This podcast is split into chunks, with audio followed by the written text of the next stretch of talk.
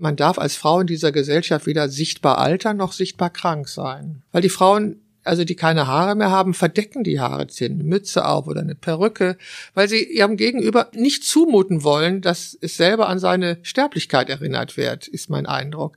Und ich finde, das ist so die höchste Form der Frauendiskriminierung, wenn die Frau nicht so sein darf, wie sie ist. Und wenn die Frau gerade keine Haare hat, weil sie eine Chemo durchläuft, ja und?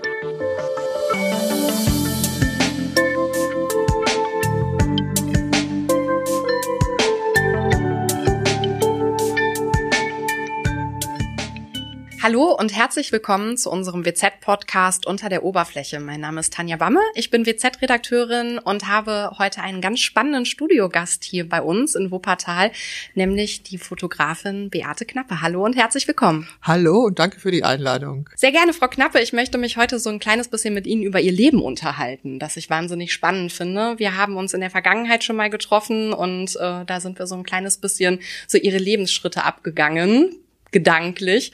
Und ähm, sie haben sehr viele ganz großartige Serien gemacht, über die wir uns nachher noch unterhalten werden. Aber zunächst einmal möchte ich Sie eigentlich ganz gerne ein bisschen vorstellen. Ähm, Frau Knappe, wie sind Sie zur Fotografie gekommen? Eigentlich ganz einfach. Es gab so wenig Alternativen, die mich interessiert hätten.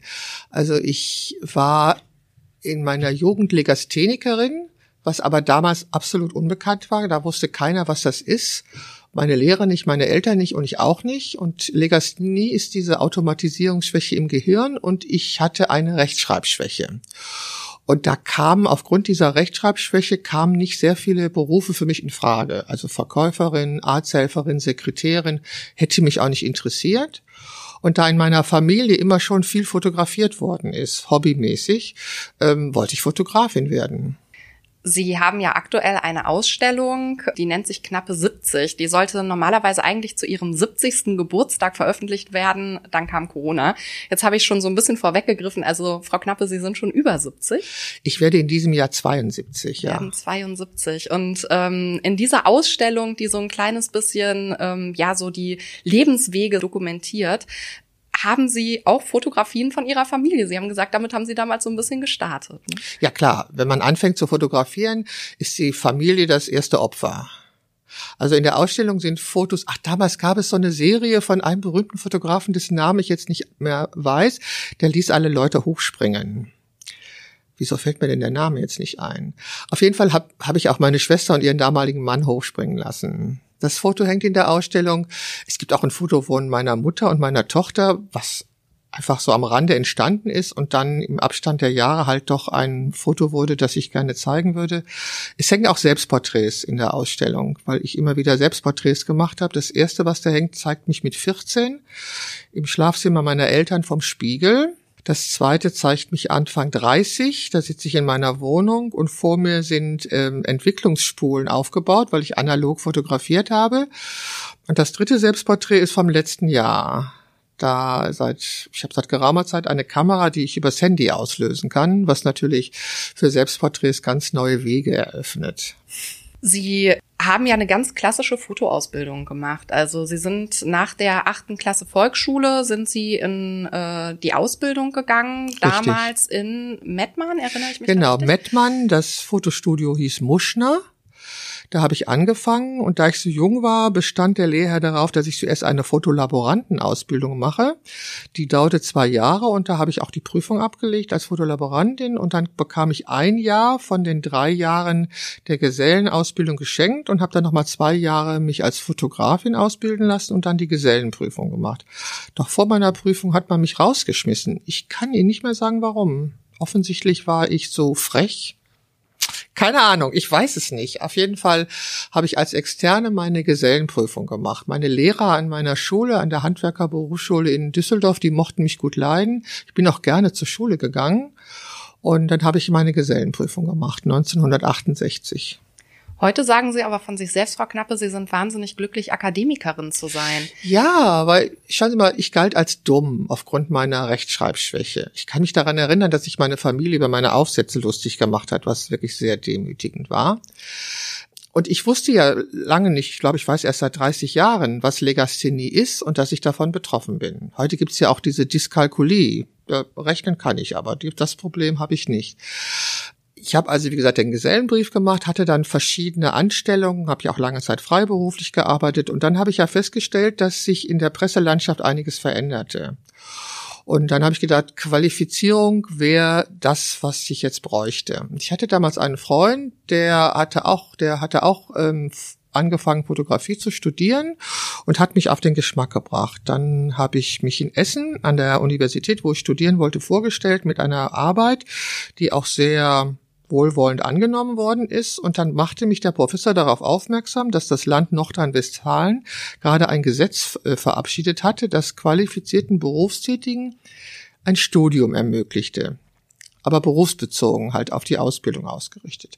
Aber die Universität hatte die Zugangsvoraussetzungen noch nicht geschaffen. Bürokratie. Wir sind halt in Deutschland. Es hat dann wirklich ein paar Jahre gedauert und ich habe jedes Jahr wieder nachgefragt, bis dann endlich die Hochschule diese Eingangsvoraussetzungen geschaffen hatte. Dann habe ich da diverse Prüfungen ablegen müssen und dann die Aufnahmeprüfung, weil die Universität in Essen vergab die Studienplätze selber. Und geschätzt gab es 40 Studienplätze, aber 400 Bewerber. Also gab es da auch eine Aufnahmeprüfung. Die, als ich das alles, alles äh, bestanden hatte und meine Immatrikulationsbescheinigung in Händen hielt, das war schon ein Moment, den ich nicht mehr vergessen werde. Für Sie war es ja eine ganz besondere Herausforderung, weil Sie ja zu der Zeit auch schon Mutter waren, oder? Ich war zu der Zeit schon Mutter, ja. Und zwar alleinerziehende Mutter war ich auch schon. Ich hatte mich von dem Vater meiner Tochter getrennt, als die fünf Jahre alt war. Die ist 1977 geboren und ich habe Mitte der 80er Jahre angefangen zu studieren. Ich war alleinerziehende Mutter, freiberufliche Fotografin und Studentin. Ich weiß, ich, äh, wenn ich so zurückblicke, denke ich auch, wie habe ich das eigentlich geschafft? Weiß ich nicht, aber ich habe es geschafft. Also ich habe mein Studium auch beendet. Ich habe unglaublich gerne studiert. Ja, und ich bin unglaublich stolz darauf, weil Sie müssen sich vorstellen, wenn das Umfeld Sie für dumm hielt, ist das natürlich unglaublich selbstermächtigend, wenn Sie dann ein Hochschuldiplom haben. Und danach ging es für sie ja dann so richtig los, ne? Denn ähm, sie haben dann irgendwann später in der Staatskanzlei gearbeitet. Ja, eigentlich direkt nach dem Studium, weil ich war ja die ganze Zeit die Jahre davor freiberuflich tätig. Und Freiberuflichkeit ist ja nun etwas, was ihnen alles ermöglicht, aber kein sicheres Einkommen. Das ist ja immer von Monat zu Monat und von Auftrag zu Auftrag abhängig. Und ich hatte davon wirklich die Nase voll. Ich wollte endlich mal regelmäßig Geld verdienen und hatte dann diese Stellenausschreibung gesehen, dass die Staat Staatskanzlei, das ist die oberste Landesbehörde, das Ministerium des Ministerpräsidenten, dass die jemanden für die Bildstelle suchten. Und dann habe ich auch jemanden getroffen, in irgendeinem Kurs habe ich eine Frau kennengelernt, die arbeitete damals in der Staatskanzlei. Und die sagte, klar, ich kann dich da einigen Leuten vorstellen. Dann habe ich mich da beworben und die Frauenbeauftragte saß auch in diesem in dieser Bewerbungsrunde und mein großes Glück war, dass der Kollege, der eigentlich die Stelle haben sollte, der hat tatsächlich den Vorstellungstermin vergessen. Das ist natürlich, ja, das ist äh, ja für sie großartig gewesen und sie haben ganz, ganz viele äh, tolle Termine gemacht. Also das äh, sieht man tatsächlich auch jetzt in ihrer Ausstellung, wen sie alles getroffen haben. Also sie äh, berichten davon ja auch sehr, sehr gerne, was sie auch vor allen Dingen alles für Politiker getroffen haben. Vielleicht können Sie da ja. mal so ein bisschen von berichten. Also ich habe ja in meiner Freiberuflichkeit auch schon Politiker getroffen. Ich hatte ja schon eben im Vorgespräch erzählt, dass das ja die Zeit der Arbeitskämpfe war und der damalige Arbeitsminister hieß Norbert Blüm. Den habe ich dann regelmäßig bei diesen Aktionen getroffen. Das war ganz spannend. Und äh, als ich in der Staatskanzlei anfing, also die zehn Jahre oder etwas über zehn Jahre, die ich dort gearbeitet habe, waren jetzt fotografisch keine Glanzzeit, ehrlich gesagt. Also ich konnte mich da nicht sehr weiterentwickeln, weil ich so von meinem Naturell natürlich nicht in einen öffentlichen Dienst passe. Also so. Ähm, auf jeden Fall, ja, es, es war spannend, weil Rau zu treffen, der war damals Ministerpräsident, das war schon was Besonderes, weil Johannes Rau war so ein Politiker alter Schule, die gibt's auch heute so nicht mehr. Ich bin dem vorgestellt worden, von da an hat er sich meinen Namen gemerkt und wusste meinen Namen. Und ähm, ja, der hatte natürlich diverse Staatsbesuche und auch Empfänge. So hatten wir Arafat da. Und der Empfang war im Engelshaus in Wuppertal. Und ich weiß noch, dass in der Umgebung jeder Gullideckel war besetzt mit Polizeikräften, weil Arafat natürlich eine hochgefährdete Person war. Und was ich unglaublich beeindruckend fand, war der Charme dieses Mannes, der also in dieser Gesprächsrunde, die dann stattfand, ähm, also da war der Ministerpräsident dabei, seine Frau und ich weiß gar nicht, wer da noch alles zu dieser Delegation gehörte, die saßen an einem Tisch und dann gab es ein Gespräch und anschließend ein Essen und und Arafat bekam vom Ministerpräsident Rau eine Dröppelminna geschenkt. Das haben Sie bildlich festgehalten. Das habe ich festgehalten im Bild. Also Dröppelminna ist ja hier im Bergischen Begriff. Äh, allen anderen muss ich das erklären, dass das diese dreibeinige Kaffeekanne ist. Aber die, die hat er, das habe ich fotografiert. Genau, genau dieses Bild gibt es äh, auch in der Ausstellung. Ich habe ja aus meiner Zeit in der Staatskanzlei eigentlich nichts mehr, weil das, was ich da fotografiert habe, gehört ja der Staatskanzlei, weil das habe ich ja als angestellte Fotografin gemacht. Aber davon habe ich mir einen Abzug gerettet von diesem Foto. Was ja, da, gut, ich habe auch mal mit Bill Gates im Aufzug gestanden, weil äh, ähm, Microsoft hatte einer Schule in neues Computer geschenkt und zu der Übergabe kam Bill Gates, war Bill Gates angereist und Wolfgang Clement war damals Ministerpräsident. Und Wolfgang Clement hat auch mal Brecht, nicht Brechnev, hat auch mal äh, Gorbatschow getroffen, aber den hatte ich schon fotografiert, als ich als Freie bei der Weltfrauenkonferenz in Moskau war. Da war ich für den Stern und die Brigitte bei dieser Weltfrauenkonferenz und da habe ich äh, Gorbatschow fotografiert und ein Bild von Raissa gemacht, das auch in der Ausstellung hängt. Genau, dann habe ich, wen habe ich denn noch fotografiert? Sie sagten, ähm, einmal kam Clinton nach Köln, da haben sie sich dann aber geweigert. Da sind sie nicht hin, weil sie den sehr unsympathisch fanden. Ja, also ich war ja nun äh, in der Bildstelle angestellt und äh, bei solchen Ereignissen fuhr ich entweder selber hin, machte das Foto oder ich äh, engagierte Kollegen, die das Foto machten. Und dann gab es, ich weiß nicht, was das für ein Gipfel war. Auf jeden Fall waren sehr viele europäische ähm, Oberhäupter hier und unter anderem kam auch aus den USA Bill Clinton.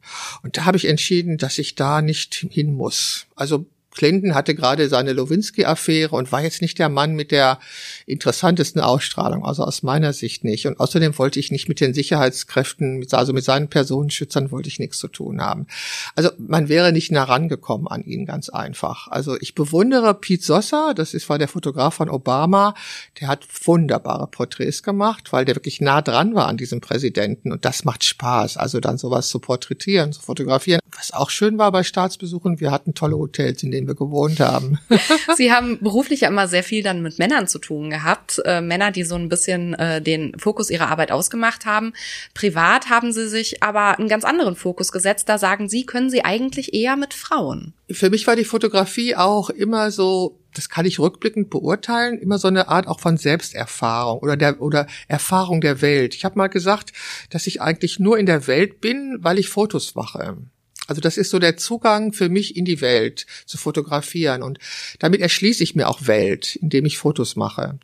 Und ähm, mit ja mit 18, 19, 20, da wusste ich nicht, wer ich bin als Frau und überhaupt, wie das alles funktioniert oder wie das Leben funktioniert, das wusste ich nicht.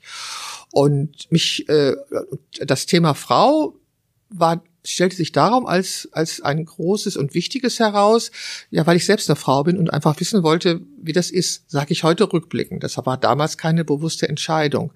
Aber in der Tat, ich habe natürlich auch Männer fotografiert, auch als Porträtfotografin habe ich natürlich Männer porträtiert, aber es ist immer so, dass ich zu Frauen einen anderen Umgang habe oder einen anderen, anderen Zugang ist das richtige Wort. Also ich kommt, kann mich da besser verständigen im Großen und Ganzen. Sie haben viele Frauendemonstrationen fotografiert, sind dafür ja auch wirklich einmal äh, quer um die Welt gereist. Äh, gibt es da Demonstrationen, Momente, Erlebnisse, die Ihnen da ganz besonders in Erinnerung geblieben sind? Also quer um die Welt bin ich leider nicht gereist. Das hätte ich gerne getan. Ja, es war ja die, diese 70er, 80er und 90er Jahre waren ja die Zeit der großen demokratischen Bewegung hier in diesem Land. Da war ja richtig was los und da wurde wirklich auch viel demonstriert und es ging um Gleichberechtigung, es ging um, um alle möglichen Frauenrechte, um soziale Sicherheit und ähm, also ganz in Erinnerung, und das sind auch die Fotos, die in der Ausstellung hängen, äh, ist eine Sache, da gab es mal eine Menschenkette vom Hunsrück bis nach Duisburg. Da ging es einerseits um, also gegen die Stationierung von Atomraketen und die Sicherung von Arbeitsplätzen in Duisburg. Und in Düsseldorf-Kaiserswerth hatten sich zwei alte Diakonissen eingereiht. Also Diakonissen sind Frauen, die sich der Ehelosigkeit verpflichtet hatten und die stehen dann in der aktuellen modernen Demonstrationsform in einer Menschenkette. Die waren beide über 80 1980. Ich habe sie später nochmal mit einer Kollegin besucht und dann haben wir sie interviewt. Ganz, ganz wunderbare Frauen, also hochinteressant und die, wie gesagt, im Alter von 80 sich noch für den Frieden engagierten. Dann gab es eine Demonstration, also einen Demonstrationszug oder einen Marsch von Dortmund nach Brüssel. Äh, um, da ging es um Frauenrechte und um Frieden. Das wurde damals immer in Kombination wurde das äh, war das Thema. Und da bin ich immer wieder hingefahren und habe zum Beispiel die Auftaktveranstaltung in Dortmund fotografiert, den Übergang nach Holland. Und dann in Brüssel ähm, lagerten die Frauen in der Bannmeile um das NATO-Hauptquartier und boten damit natürlich der Polizei die Möglichkeit, sie zu vertreiben, weil diese Bannmeilen unterliegen bestimmten Gesetzmäßigkeiten. Es gab lange Verhandlungen, die Frauen wollten weigerten, ich glaube, die wollten eine Petition abgeben, ich erinnere das leider nicht mehr so genau. Und dann kam es also zum Polizeieinsatz und die Polizei trieb die Frauen dort weg, und zwar in einer hohen Geschwindigkeit. Und ich, äh, das Foto hängt auch in der Ausstellung, bin rückwärts gelaufen und habe das Foto gemacht. Dazu muss man noch wissen, damals gab es keine Autofokuskameras. Das heißt, ich habe manuell scharf gestellt. Ich hatte eine Kamera, die ich auch transportieren musste, weil da war, war kein Film drin. Ich habe ja analog fotografiert und habe das, hab das Foto gemacht und mit dem Foto habe ich den ersten Preis gewonnen.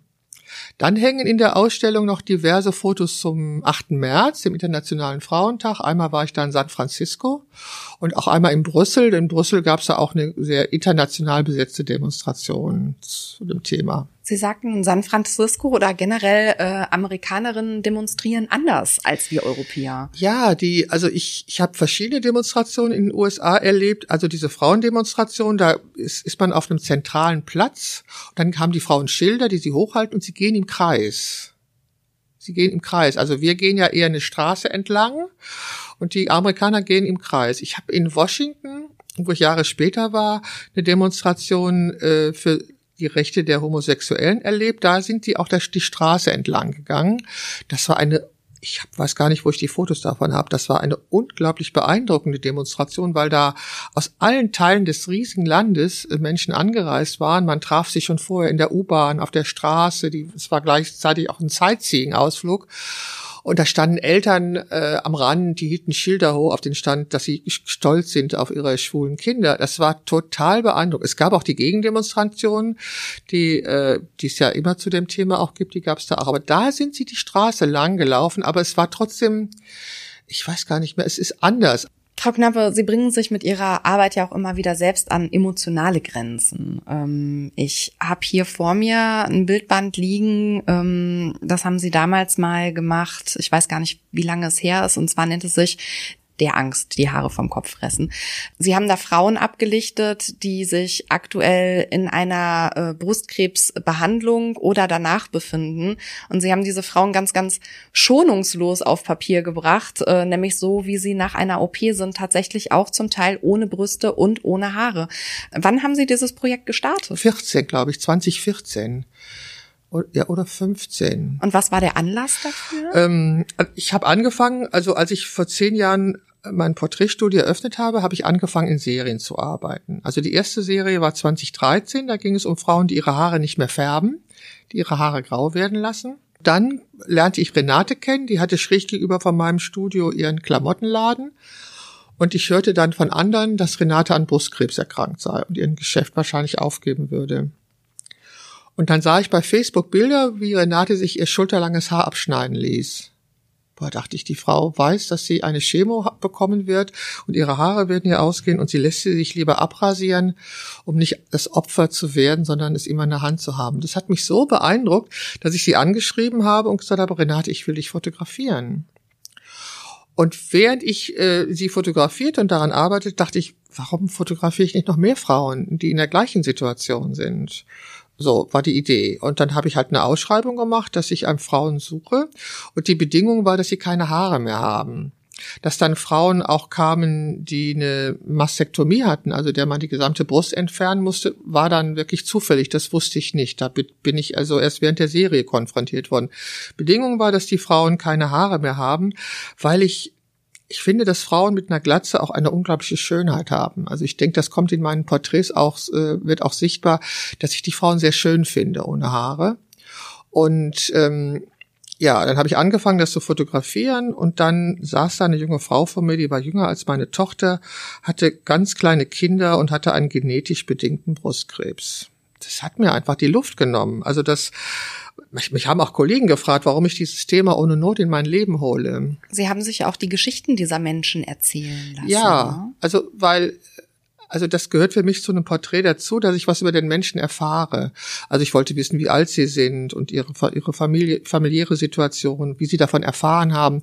Da war zum Beispiel eine junge Frau dabei, die hatte irgendwie einen Knoten entdeckt und ihre Hausärztin sagt, das kann nicht sein, du bist viel zu jung, es kann überhaupt nicht sein. Und sie hat aber das nicht so stehen lassen. Sie ist dann zum nächsten Arzt gegangen, da gab es eine Stanzbiopsie und dann war es Krebs. Das heißt, sie mussten auch, einige Frauen mussten auch darum kämpfen, dass man wirklich sie untersuchte, dass es und äh, dann die richtige Diagnose gestellt wurde und sie dann behandelt werden konnten. Ja, ich habe mir die Geschichte erzählen lassen. Es war für mich unglaublich, also emotional unglaublich. Sie waren irgendwann auch an dem Punkt, wo Sie gesagt haben, ich, ich schmeiß alles hin. Ich kann nicht mehr. Ich habe gesagt, es geht nicht mehr. Also das nimmt mich so mit, ich kann nicht mehr. Und dann hatte ich einen Kunden, der war im im, ähm, in einem bestimmten medizinischen, so einem, weiß ich gar nicht, äh, anti, welchem Bereich der genau tätig war. Mir fällt das Wort jetzt nicht ein. Das ist wahrscheinlich mein Alter, dass mir manchmal die Worte nicht einfallen. Entschuldigung. Auf jeden Fall erklärte der mir, dass es absolut notig, notwendig sei, dass ich diese Fotos mache, weil diese Fotos halt auch die Stärke der Frauen zeigt. Und eine, und eine betroffene Frau braucht genau das das Gefühl, dass sie stark ist und dass sie diese Krankheit annimmt, weil nur so würde sie sie überwinden können. Das hat mir zu denken gegeben und dann rief mich eine junge Frau an, die hatte den Bericht äh, für diese, über dieses Projekt in einer in Mama Mia, einer Zeitung, die sich diesem Thema widmete, gesehen und wollte eben Teil meiner Serie werden. Da sagte ich Anna, ich weiß jetzt gerade nicht, ob ich weitermache, lass mich nachdenken. Ja, da habe ich nachgedacht und habe gesagt, okay, ich bin nicht betroffen, ich kann diese Fotos machen, diese Fotos bewirken was, also mache ich es weiter. Und ähm, habe mir also da eine, da eine Haltung zu erarbeitet, die es mir ermöglicht hat, weiterzumachen. Und ich bin unendlich dankbar, dass ich das gemacht habe, ja, weil es mir natürlich gezeigt hat, wie wertvoll Leben ist. Was und haben Sie da für ein Feedback drauf bekommen? Weil die Ausstellung, also die Bilder haben Sie ja auch mehrmals schon ausgestellt. Ja, ne? also das erste Feedback bekam ich, wenn diese Fotos, nachdem ich sie gemacht habe, in den sozialen Medien auftauchten. Die Frauen wurden überschüttet mit Lob. Ihnen wurde gratuliert, wie toll sie aussehen und wie mutig sie sind. Und es wurde ihnen unheimlich viel Gutes gewünscht. Und das hat den Frauen sehr gut getan. Und das hat wiederum mir gut getan, weil ich bewirkte was mit meinen Fotos. Ich machte etwas, was den Frauen gut tat in der Situation. Und jemand, der gegen Brustkrebs kämpft, der braucht alles, was ihn stärkt und so. Das war, also das hat mir sehr gut getan. Da war irgendwie das Lob als Fotografin war mir da so weniger wichtig, aber es war ja im Grunde auch ein Lob für mich, wenn die Frauen, also wenn die darin bestärkt wurden, dass sie einen tollen Weg gehen und wie stark sie sind. Und dann habe ich die Ausstellung zum ersten Mal gezeigt bei den Kunstpunkten in Düsseldorf und da fährt manchmal so ein Bus rum. Das ist dann so eine organisierte Fahrt, weil da gibt so mehrere Ateliers, die offen sind an dem Tag. Und dann kam die Frau rein und sagte, oh, ich fand das Thema ja sehr, sehr ähm, beängstigend, aber ihre Fotos sind es nicht. So, weil ich ja nicht den Fokus äh, auf die Krankheit lege, auch wenn ich Frauen fotografiert habe, die beide, denen man beide Brüste abgenommen hat, ist es immer, ist mein Fokus immer auf die Schönheit der Frauen und auf ihre Stärke und ihre Präsenz und nicht auf die Krankheit. Und das hat denen gefallen. Also das fanden die auch gut und ansprechend, obwohl das Thema, ja, es ist kein leichtes und man möchte sich da nicht mit, nicht gerne mit beschäftigen und Nachdem diese Serie fertig war, ist mir klar geworden, man darf als Frau in dieser Gesellschaft weder sichtbar altern noch sichtbar krank sein. Weil die Frauen, also die keine Haare mehr haben, verdecken die Haare, ziehen eine Mütze auf oder eine Perücke, weil sie ihrem Gegenüber nicht zumuten wollen, dass es selber an seine Sterblichkeit erinnert wird, ist mein Eindruck.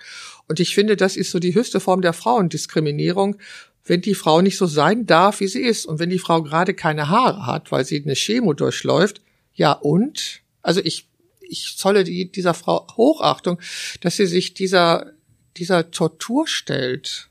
Sie haben äh, in diesem Bildband ja wirklich das Unperfekte sehr perfekt in Szene gesetzt und danach ein Projekt gestartet, das eigentlich ein komplettes Gegenteil ist, nämlich die Frau gottähnlich dargestellt. Ich äh, versuche es einfach mal so ein kleines bisschen zu erklären. Also sie haben äh, den Frauen, die sie vor der Kamera hatten, Kronen aufgesetzt ähm, und haben ihr äh, haben ihnen Früchte in die Hand gegeben, die so ein bisschen die Vulva darstellt. Wie sind die Menschen damit umgegangen? Ach ja, das war letztes Jahr ähm, also ich hatte, also ich hatte schon vor, vor zwei oder drei Jahren hatte ich schon mal das gemacht. Die Frauen haben einerseits diese, diese Frucht in der Hand, die ein Symbol für die Vulva ist. Dann tragen sie eine Corsage, die nicht sexy ist, sondern nur weiblich. Und sie tragen noch ein Gewand in Form eines Tuches. Also mir waren diese äußeren Symbole irgendwie wichtig. Und dann habe ich aber daran nicht weitergemacht, weil ich weiß gar nicht mehr warum. Und dann habe ich ähm, aktuell im letzten Jahr ein Buch gelesen, da erklärt ein Mann den Unterschied zwischen Männlichkeit und Weiblichkeit. Weiblichkeit. Und das ist ja gut. Und ähm, dachte ich, ja, ich habe doch mal zu dem Thema gearbeitet. Und dann habe ich die Bilder rausgesucht und äh, sie eingestellt und gesagt, ich würde gerne an dieser Serie weiterarbeiten. Und ich bin überrannt worden mit Frauen, die in diese Serie wollten. Ja, es war ich habe am Ende musste ich wirklich 20 Frauen absagen, weil ich nicht mehr konnte, weil ich hatte so viel und ich konnte nicht mehr. Ich war einfach total erschöpft, weil ich ja, weil ich mich übernommen hatte. Also die Frauen kamen ja zu mir. Ich habe ja auch vorher und nachher Bilder gemacht, die sind nicht im Buch. Und diese Verwandlung der Frauen. Und mir war es ja wichtig, dass die Frauen auch ähm, ja sich diese, sich diese Einzigartigkeit spürten. Also es ging mir wirklich um auch eine ganz große Form von Ermächtigung, dass die Frauen ihre Weiblichkeit spüren, die Weiblichkeit, die nicht sexualisiert ist. Das ist war mir ganz wichtig, weil Weiblichkeit und Sexualisierung sind für mich zwei verschiedene Strecken. Und äh, sie sollten ihre Weiblichkeit spüren und sie sollten sich stark und powervoll fühlen und diese Einzigartigkeit, die jede Frau aus meiner Sicht hat, die wollte ich, dass sie die spüren. Und das war ein hartes Stück Arbeit natürlich während des Shootings. So, es ist mir leicht gefallen, das äh, also das zu fordern oder das den Frauen zu vermitteln. Das war fällt mir also ist kein nicht schwer, aber es war halt ähm, ich musste halt sehr intensiv die Frauen coachen, wird man heute sagen. Und ich habe es wirklich geschafft. Also die Frauen, also ich habe jetzt gerade selber einen Podcast aufgenommen mit zwei Frauen, die ich fotografiert habe, die quasi beide sagen, es hat ihr Leben verändert, sich so zu sehen, und es hat ihre Sicht auf sie selber verändert, sich so zu sehen. Und das göttlich-weibliche ist ein Zitat, das ich gelesen habe, als ich mich mit dem Thema beschäftigt habe. Das stimmt, das stammt also nicht von mir, sondern irgend irgendeine andere Frau, ich weiß gar nicht wer, hat gesagt eben, dass es das göttlich-weibliche gibt. Das hat jetzt mit Religion nichts zu tun, sondern eben mit dem Fakt dieser Einzigartigkeit, dieses Einmaligen und dieses Besonderen. Ich meine, Frauen sind Menschen, die in ihrem Körper neue Menschen heranwachsen lassen können. Ich finde das, also ich bin Mutter, Sie sind ja auch Mutter, das ist doch was Tolles, oder? Bei unserem ersten Interview haben Sie, ähm, da zitiere ich Sie jetzt einfach mal, ich kann nicht verstehen, warum Frauen immer als schwächeres äh, Geschlecht betitelt wurden, wo wir es doch sind, die die Menschheit produzieren. Genau. Und äh, das fand ich tatsächlich auch sehr beeindruckend. Frauen sind auch das Thema für ihr nächstes Projekt, denn sie möchten ja wieder Frauen in Szene setzen. Genau, also ich habe ähm, als die Grenze aufging, das war ja 89, 90 für uns alle ein einschneidendes Erlebnis. Also ich bin aufgewachsen in dem Bewusstsein, dass es zwei deutsche Staaten gibt und plötzlich wurden wir ein deutscher Staat und Chemnitz war die Part oder ist die Partnerstadt von Düsseldorf und ich habe Frauen aus Chemnitz kennengelernt und hatte die Idee, da fahre ich jetzt hin und ich eigne mir das Thema an oder ich bekomme ein Gefühl für das Thema, indem ich Frauen in Chemnitz porträtiere. Und als jetzt äh, meine Ausstellung 2020 ja nicht wie geplant stattfinden sollte. Äh, und äh, beziehungsweise als ich die Ausstellung plante, wurde ich ja von Wülfrath aus angesprochen, dass doch, dass ich doch bitte die Bilder auch meinen Wülfrath zeige, weil ich in Wülfrath geboren bin. Klar, haben wir das gemacht und dann kam ja Corona, was ja alles verzögert hat. Und jetzt Anfang des Jahres hieß es, Frau Knappe, wir haben einen Termin für die Ausstellung. Und dann habe ich mich intensiv mit Wülfrath beschäftigt wieder. Ich war in Wülfrath. Also meine Mutter ist vor 25 Jahren gestorben und seitdem bin ich eigentlich nicht mehr regelmäßig in Wülfrath.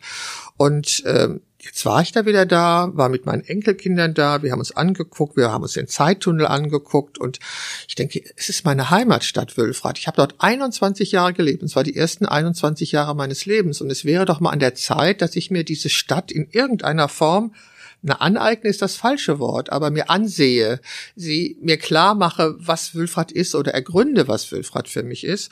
Und wie Sie ja schon gesagt haben, sind Frauen immer so die Headline bei, über meinen Arbeiten.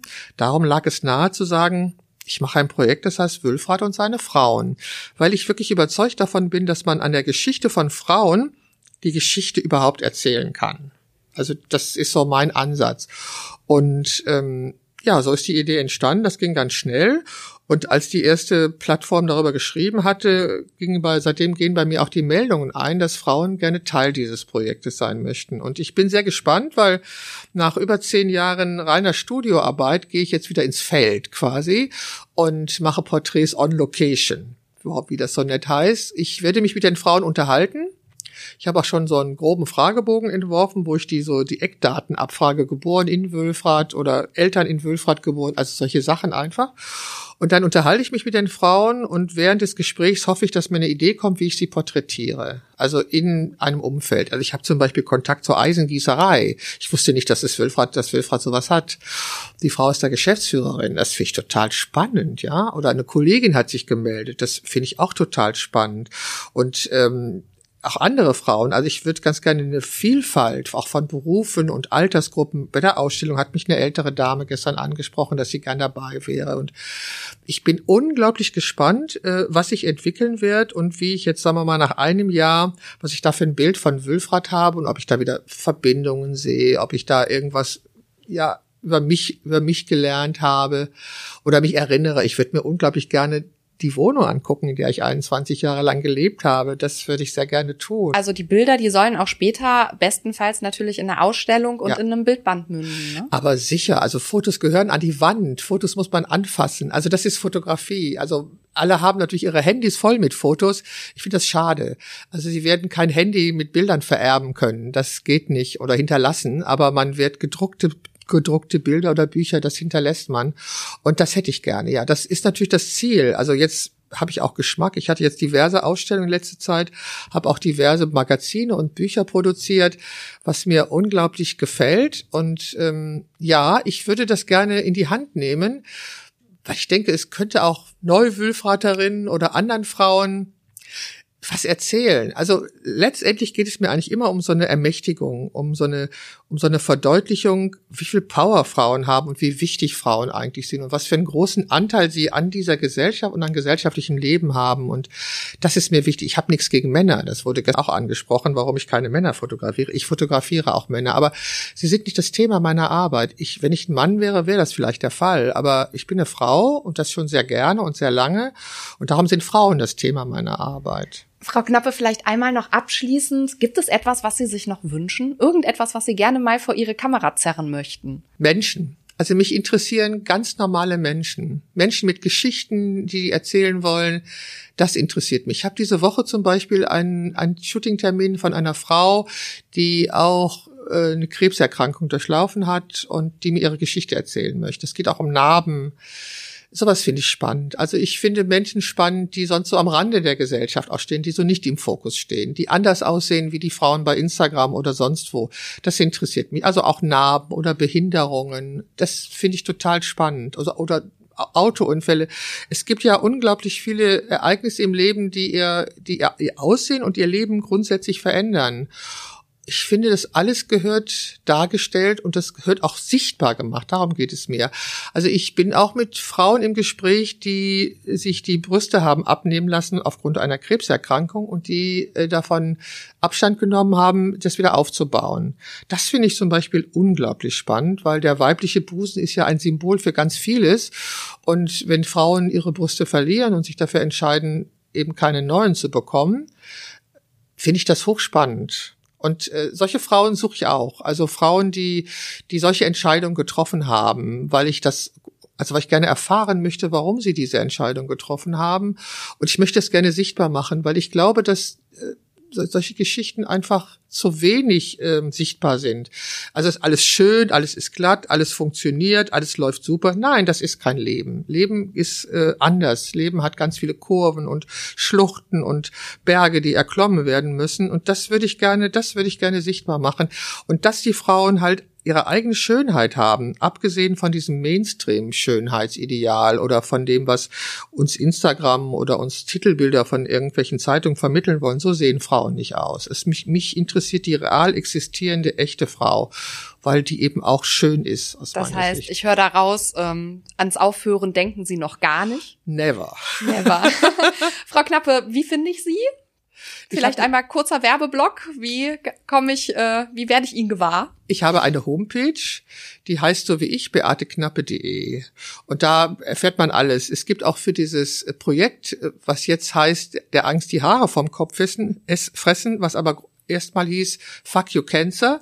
Nur mit dem Wort Fuck im Titel kriegen sie keine Reichweite. Da werden sie einfach ausgeblendet. Und darum heißt die Serie jetzt der Angst die Haare vom Kopf fressen. Aber es gibt eine Homepage, die heißt Fuck You Cancer ist auf meinem auf meiner Seite beateknappe.de gibt's auch einen Shop, da gibt es mein Buch zu der Ausstellung, zu der Retrospektive, die knappe 70 heißt zu erwerben. Es gibt auch das ein Buch also ein Magazin zu dem göttlich-weiblichen und über die Krebsfrauen gibt es eben auch ein Magazin. Das kann man sich alles dort ansehen und auch erwerben. Ich würde mich sehr freuen, weil durch diese Käufe man meine zukünftigen Projekte, die ja alle keine kommerziellen Projekte sind, natürlich unterstützt. Ganz, ganz lieben Dank, dass Sie sich die Zeit genommen haben. Sehr gerne. Uns von Ihrem spannenden Leben zu berichten. Ich danke Ihnen sehr. Das höre ich jetzt die letzten Tage immer häufiger. Daran muss ich mich erst gewöhnen, wenn so über mein Leben gesprochen wird. Ich danke Ihnen sehr für die Einladung. Ich wünsche Ihnen alles Gute, Frau Knappe.